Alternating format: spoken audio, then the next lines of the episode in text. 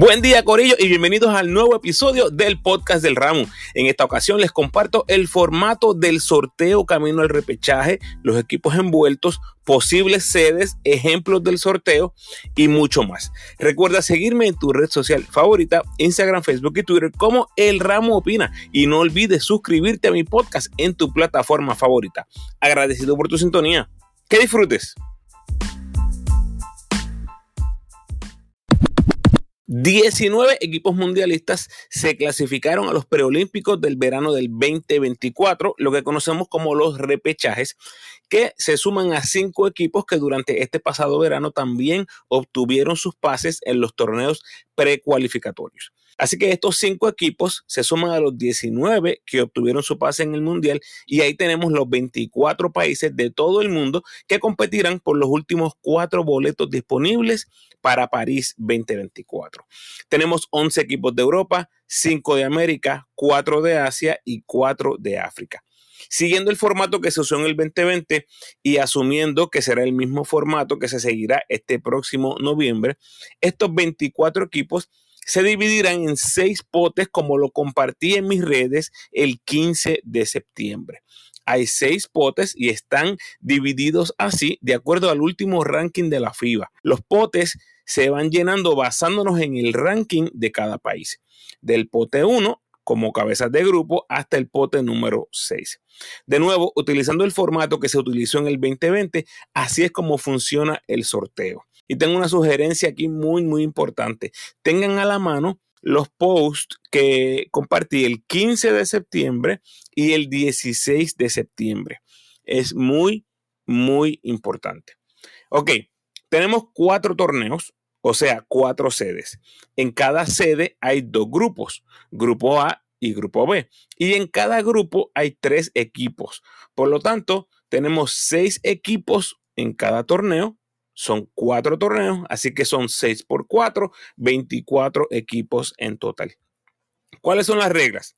Muy bien, para balancear la calidad de los torneos y de los grupos, así es como funciona. Los potes 1, 4 y 5 envían equipos a los grupos A. Los potes 2, 3 y 6 envían equipos a los grupos B.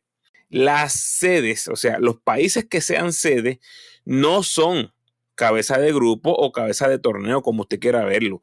Los cabezas de torneo, pues simplemente serán los equipos mejores ranqueados, que son España, Letonia, Lituania y Eslovenia. Si usted ve otro equipo en X o Y torneo como favorito y usted lo ve como cabeza de grupo, pues ya esos son otros 20 pesos. si usted lo quiere ver como los cabezas de cada grupo, pues esos serán los mejores ocho equipos, que son los cuatro mencionados anteriormente, más Brasil, Italia, Grecia y Polonia. Ok, de vuelta a las reglas. Para evitar pareos del mismo continente, esto es lo que vamos a hacer. Hay cuatro equipos de Asia. Eso significa que cada torneo tendrá un representante de Asia. Hay cuatro equipos de África. Eso significa que cada torneo tendrá un representante de África hay cinco de América. Eso significa que tendremos dos equipos de América en un torneo. Y ojo por aquí, voy a asumir que ese torneo que tenga dos equipos de América tienen que estar obligatoriamente en grupos diferentes. O sea, va a haber un equipo de América en el grupo A y un equipo de América en el grupo B de dicho torneo. Hay 11 equipos de Europa. Eso significa que tendremos un máximo de 3 equipos europeos por torneo y un mínimo de 2 europeos por torneo. O sea que tendremos un máximo de 2 europeos por grupo, ya sea A o ya sea B, en el torneo que tengamos tres equipos europeos.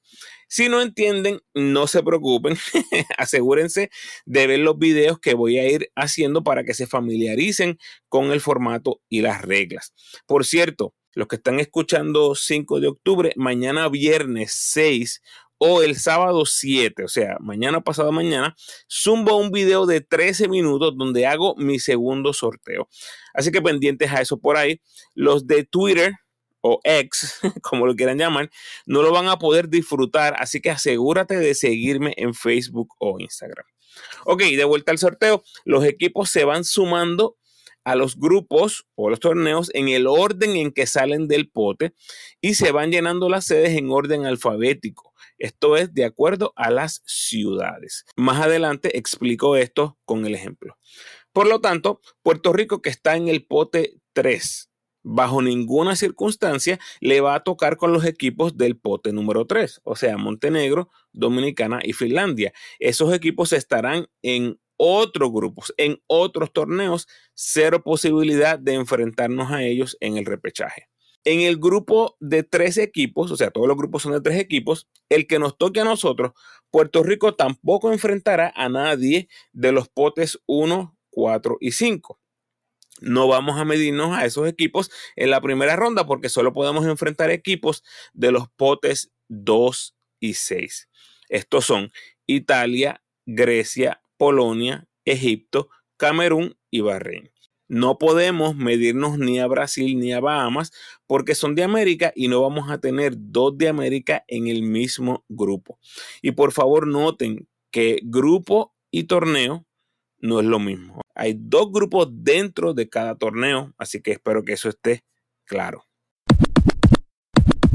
Ok, por aquí mi reacción o explicación del ejemplo número uno que compartí el 16 de septiembre.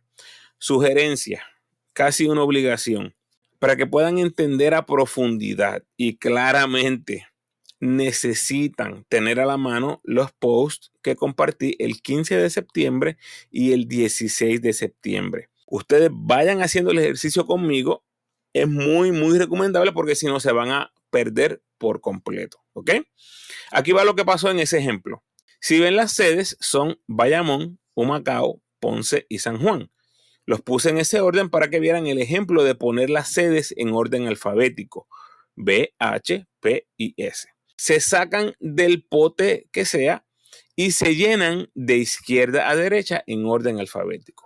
Muy bien, primero se vacía el primer pote. Este pote alimenta a los grupos A. Salieron del pote en este orden. Lituania, Letonia, Eslovenia y España. Después se vacía el segundo pote pote que alimenta los grupos B. Salieron del pote en este orden. Italia, Polonia, Grecia y Brasil. Después se vacía el tercer pote, pote que alimenta los grupos B. Salieron del pote en este orden. Montenegro, Puerto Rico, Dominicana y Finlandia. Eso nos deja con tres europeos en Bayamón, por lo tanto ya no podemos tener más europeos en este grupo. Después se vacía el pote 4, pote que alimenta los grupos A. Salieron del pote en este orden. Líbano, México, Georgia y Nueva Zelanda. Ya hay dos de América en Humacao. Por lo tanto, ya tenemos el grupo donde habrán dos equipos de América. Los tres torneos restantes deben presentar un país de América cada uno. En Humacao hay dos, en Ponce hay uno que es Dominicana y en San Juan hay uno que es Brasil. O sea que ya sabemos que Bahamas estará en el torneo de Bayamón porque ahora mismo no hay ninguno de América. También tenemos un asiático en San Juan, que es Nueva Zelanda. Ya no puede haber más asiáticos en San Juan. Y tres europeos en Ponce, que son Eslovenia, Georgia y Grecia. Por lo tanto, ya no pueden haber más europeos aquí. Después se vacía el pote número 5, que alimenta los grupos A. Salieron del pote en este orden. Croacia no puede ir a Bayamón porque hay tres europeos. No puede ir a Humacao porque falta un asiático y un africano. No puede ir a Ponce porque hay tres europeos. Así que por default le toca en el grupo A de San Juan. Después salieron Costa de Marfil, que va a Bayamón. Filipinas va a Humacao y Angola va a Ponce. ¿Qué tenemos hasta ahora? En Bayamón hay tres europeos, un africano y un asiático. Así que falta uno. ¿Cuál creen que es? en Humacao hay dos europeos, dos americanos, un asiático. Falta uno. ¿Cuál es? En Ponce igual hay tres europeos, un americano, un africano. Falta uno. Se supone que sepan cuál es. Y en San Juan hay tres europeos, un asiático y un americano. También falta uno. Vamos a ver cómo se completa. Vamos al pote final, el número 6, que alimenta los grupos B. Salieron del pote en este orden. Camerún fue el primero, no puede ir a Bayamón porque ya está Costa de Marfil, así que cae en un que falta el equipo africano. Egipto no puede ir a Bayamón, que está Costa de Marfil, no puede ir a Humacao, que está Camerún, no puede ir a Ponce, que está Angola, así que cae en San Juan. Bahrein no puede ir a Bayamón porque está el Líbano, no puede ir a Humacao porque está Filipinas, así que cae en Ponce en el grupo B. Y Bahamas va directo a Bayamón, donde tiene que haber uno de América y Bahamas es el que faltaba. Y así es como quedan los torneos en el ejemplo que les compartí en mis redes. Una variante que podría existir el día del sorteo es que los equipos de Brasil, Puerto Rico, Dominicana y México, que son los mejores cuatro ranqueados de América, estén en una regla que los obligue a quedar en torneos separados. Podría pasar, pero lo dudo, ya que esto enviaría a Bahamas al mismo grupo con otro de América, ya sea Puerto Rico, Dominicana o Brasil. Repito, no creo que tengamos una regla especial para los países americanos y simplemente el sorteo seguirá su curso hasta que tengamos dos de América en el mismo torneo, siempre evitando que queden en el mismo grupo. De nuevo, voy a hacer otros ejemplos a medida que nos acerquemos al sorteo en noviembre. Voy a hacer videos para que sea más fácil digerir esto, así que pendientes por ahí en mis redes. Ya les avisé que mañana viernes o pasado mañana sábado les zumbo el video con el segundo ejemplo. Esto obviamente aplica a los que estén escuchando el episodio tan pronto salió. Pero no importa, si usted está escuchando a mitad o finales de octubre o principios finales de noviembre, este episodio es igual de informativo y cumple el mismo propósito, prepararnos para el sorteo que ya se avecina. Por eso les dejo el link en todos los posts relacionados al repechaje. Por favor, ayúdenme a compartirlo para que todos estemos sabidos de las posibilidades. Vamos a las sedes. Como veo las sedes y qué posibilidad tienen estos equipos, me parece importante notar la potencia de algunos de estos países. ¿okay? Tienes a España, posiblemente el mejor equipo europeo en los pasados 20 años. Ya estoy en récord diciendo que España va a ser sede sí o sí. Tienes a Eslovenia con Luca. Tienes a Lituania con Sabonis y Valanciunas. Tienes a Grecia con Giannis. Eh, para mí esos son los favoritos para ser sedes. Tienes a Letonia con un gran mundial y podrían apostar a su quinteto y buscar ese pase olímpico jugando como local. Tienes a Grecia, Italia, Croacia, Lituania y Filipinas que ya han sido sede de este torneo en el pasado. Así que eso es algo que lo favorece. Y Filipinas acaba de ser sede del mundial por lo tanto, toda la infraestructura y la logística debería estar lista para albergar un torneo mucho más pequeño como el repechaje. Fuera de Filipinas, no veo ningún otro equipo asiático como sede y tampoco veo ningún chance para los equipos de África. Y de América, honestamente, al único equipo que le veo opción de ser sede es a Brasil.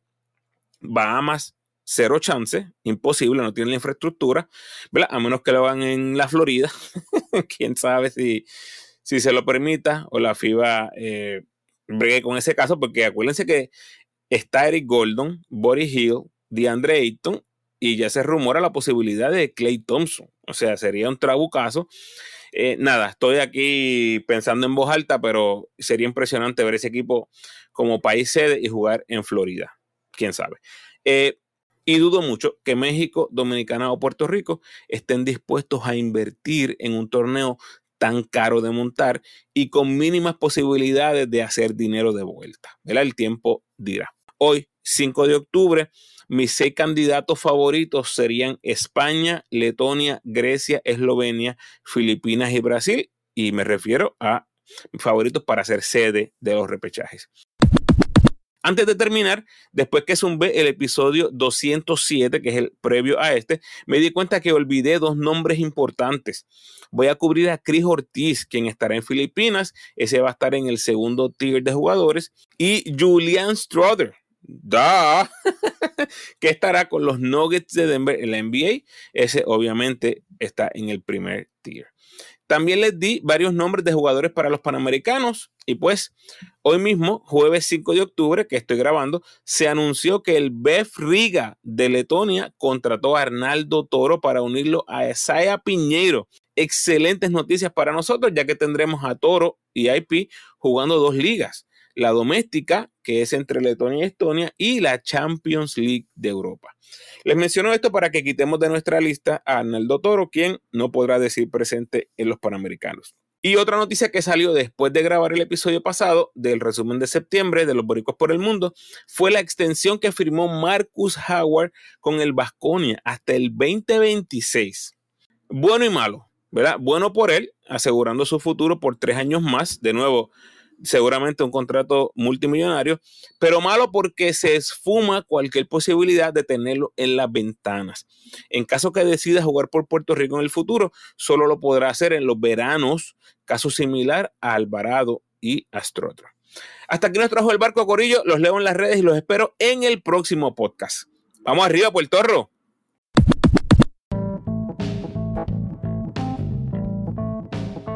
Gracias por sintonizar, Corillo.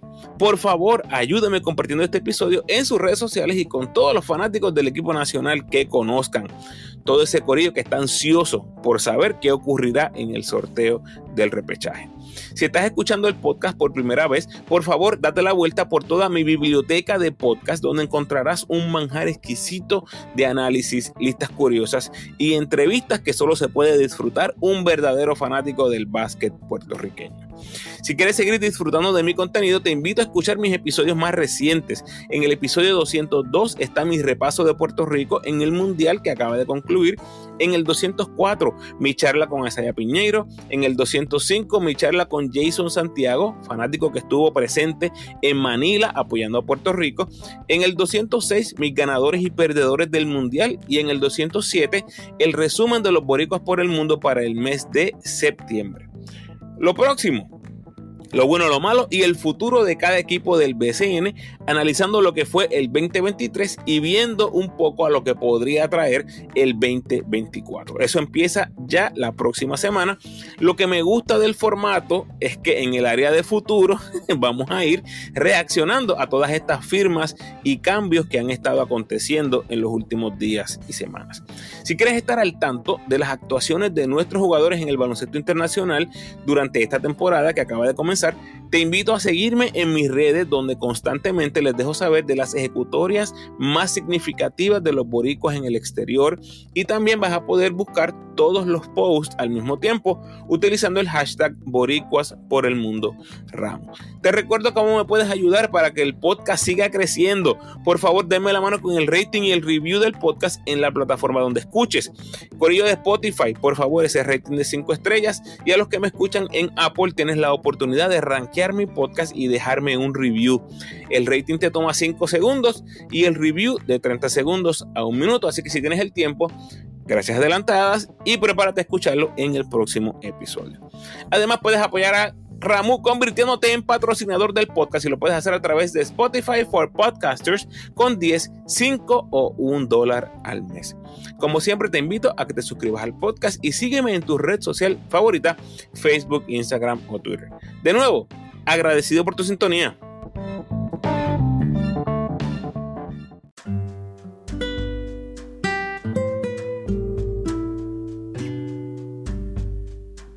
El pensamiento de hoy. En la vida solo puedes controlar dos cosas, tu esfuerzo y tu actitud. Así que te animo a que seas esforzado y esforzada y ante toda situación presenta una buena actitud. ¿De quién eres tú? ¿De los que ven el vaso medio lleno o medio vacío? Bendiciones.